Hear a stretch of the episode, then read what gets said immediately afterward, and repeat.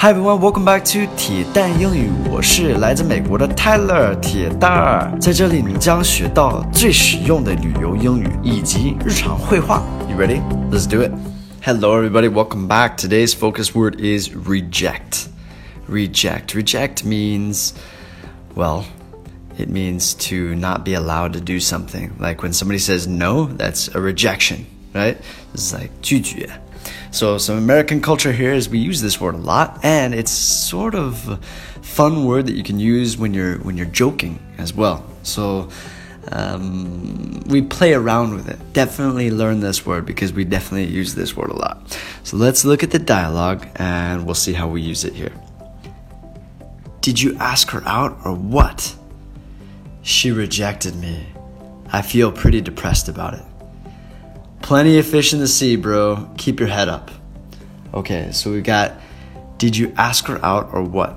Did you ask her out? That means like did you ask her out on a date? 就是你有没有去要她呃跟你一起出去约会？Ask her out or what? So we say that that's like 呃强调一下，你有没有有没有问呢？就着急。